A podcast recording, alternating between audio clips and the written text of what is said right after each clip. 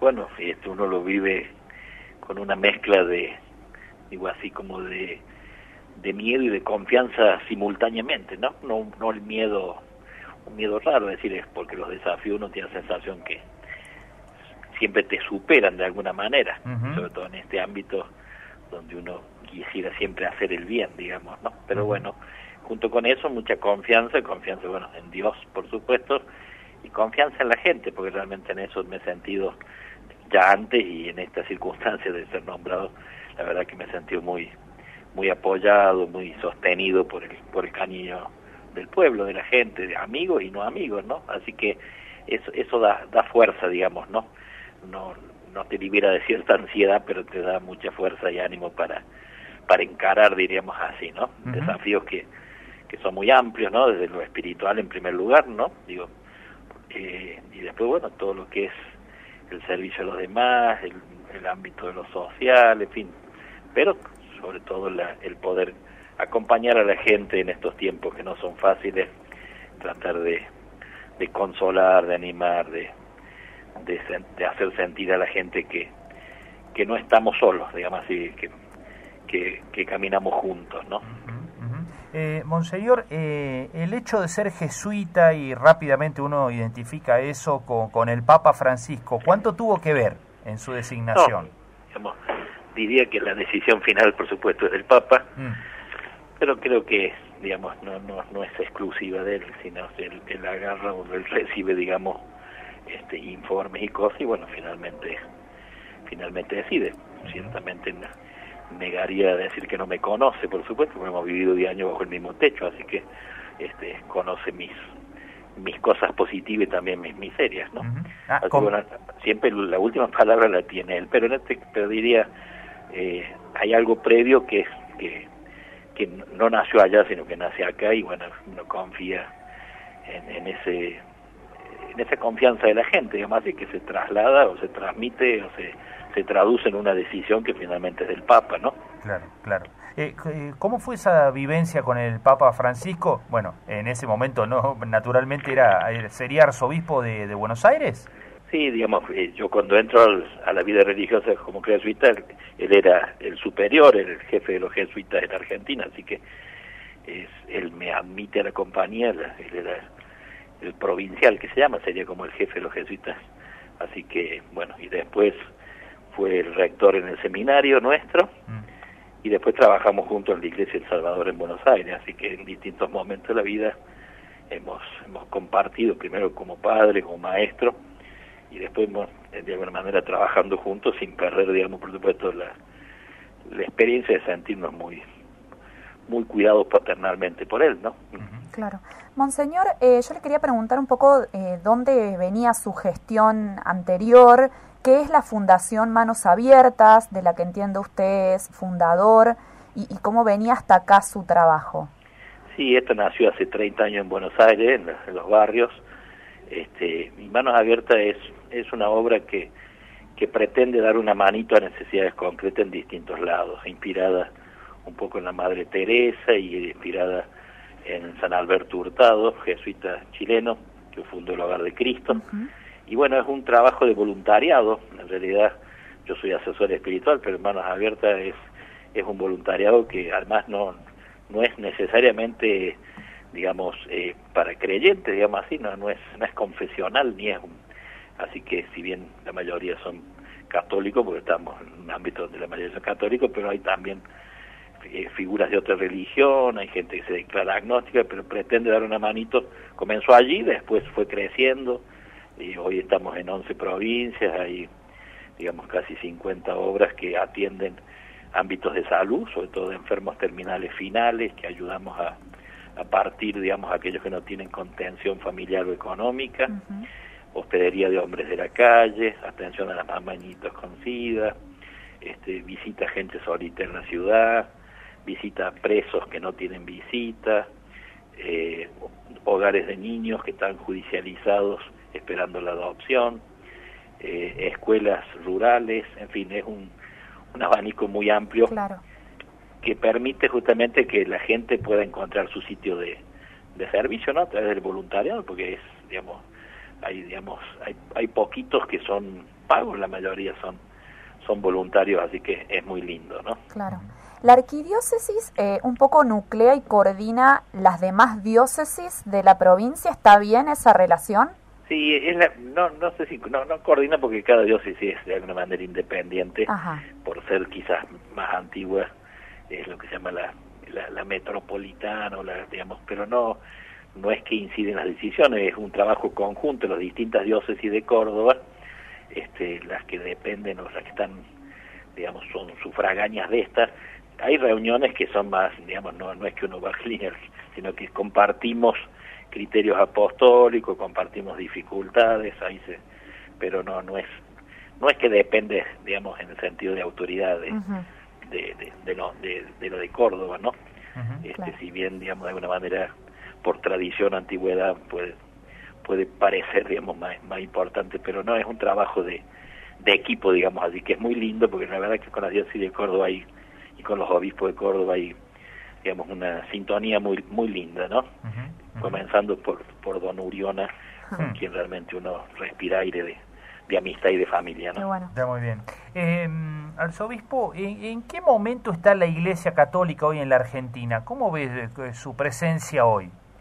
bueno, es un momento difícil, en el mismo momento de lo que sufre la gente, además sí, un momento difícil políticamente, difícil económicamente, este, donde ciertamente hay mucha mucha división, mucha agresividad, donde cuesta y donde la iglesia también es, también es, lo sufre, también es cascoteada o es criticada por sus errores, algunos son reales y otros, en algunos casos, hay de todo, a veces son críticas muy reales y que, hay, que, que uno agradece, otras veces hay cierta pasadita de rosca un poco de más, digamos así, ¿no? Pero bueno, en todos los ámbitos sucede esto, ¿no? Así que bueno, lo que uno pretende justamente no, no desencarnarse, sino acompañar a la gente, lo que la gente sufre, que es lo mismo que sufrimos nosotros, además de no, no somos tan distintos, ¿no? Pero yo creo que la iglesia tiene que en eso estar como muy, digamos, el Papa insiste mucho en este, en este sustantivo que es cercanía, ¿no? Mm. Cercanía, este, es estar cerca de la gente, escucharla, eh, y bueno, en lo que podamos dar una manito como tanta gente nos da una manito a nosotros, ¿no? Eh, ¿Hay mucha demanda en la iglesia hoy por la situación social? Sí, hay, hay demanda, siempre la ha habido, pero bueno, por supuesto son tiempos más difíciles, entonces este, hay también demanda, demanda espiritual, ¿no? Porque con la pandemia todo esto se ha sufrido mucho, está sufriendo mucho, entonces la gente necesita lo espiritual más de lo que uno supone y después, bueno, también toda la, en lo que se puede dar una manito, en lo que puede ser ayudas materiales o ayudas, digamos, en este sentido, que, que también son son necesarias y ciertamente son tiempos difíciles en eso, ¿no?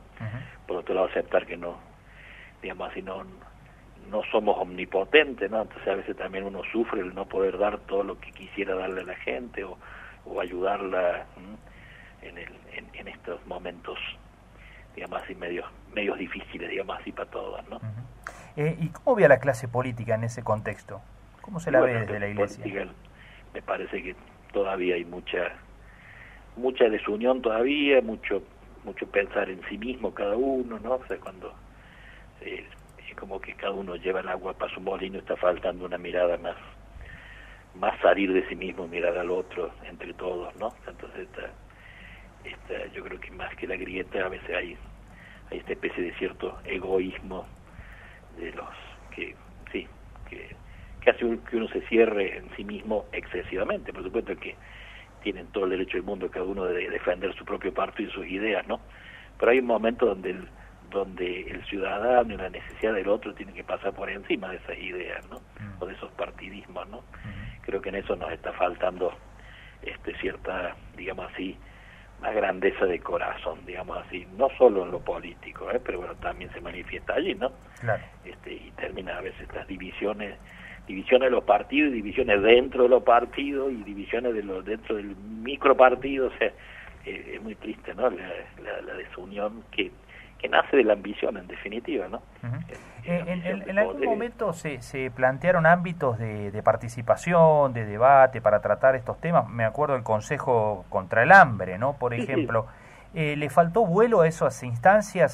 ¿Se quedaron ahí nomás? Parecería que quedó ahí medio, medio, medio mitad de camino. Pero yo creo que todos los ámbitos desean, digamos, dar una mano a la gente, digamos, sin necesidad de tener, tomar, digamos, tomar partido por un partido u otro, todo lo que sea ayudar a la gente, uno ojalá estemos, digamos así, ¿no?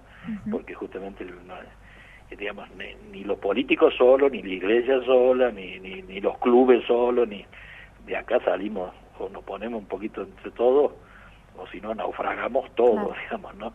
Así que yo creo que en eso hay que estar atento de todo lo que ayude a los demás, digamos, eh, yo creo que eh, hay que hay que animarse a, a darnos una manito unos a otros, porque justamente la necesidad del otro son de las cosas que nos unen, digamos, ¿no? Sin necesidad de andar, digamos, este, peleando ideas, ¿no? Sino este, animándose a, atender a nuestro pueblo. También es un momento de unidad de los distintos credos, a veces también, eh, qué sé yo, eh, la clase política se muestra con distintos referentes, pero también consejos económicos y demás, donde, digo, eh, ustedes perciben que hay espacios de discusión mutua, ¿no? De, encuentro. Sí, gracias a Dios en eso se ha, se ha crecido mucho, o sea, hay, hay un diálogo, hay un un, un tirar para tirar para adelante juntos, respetando por supuesto las distintas religiones, las distintas creencias, pero en eso yo creo que se ha crecido mucho y el diálogo es muy lindo y hay amistad y hay hay cosa en común en, en lo que podemos tener en común. Yo creo que en eso, gracias a Dios, la experiencia del Comipaz, la experiencia del diálogo interreligioso, eh, creo que en eso es un testimonio lindo, digamos, e incluso diría un testimonio lindo para los otros ámbitos donde, mm. donde a veces hay demasiada pelea, me parece, ¿no? Bueno, eso en, Córdoba hay mucho ejemplo, ¿no? De, lo mencionó el Comipaz recién. Sí, el Comipaz es muy lindo, justamente de las cuatro religiones, y la verdad yo ahora estoy, yo los conozco, pero uno empieza ahora de a poquito a, a encontrarse más con ellos, pero el trabajo que hasta aquí se ha hecho es, es realmente muy, muy lindo y creo que es testimonial, es testimonial para las distintas religiones, me parece que también es testimonial para, para muchas instituciones donde uno, una demostración que se puede, digamos, respetándose lo, lo propio de cada uno, se puede encontrar ámbitos comunes donde poder dar una mano. Bien. Eh, por último, Monseñor, eh, bueno, decíamos que este es un tiempo especial porque además esta semana desemboca en Nochebuena, en Navidad.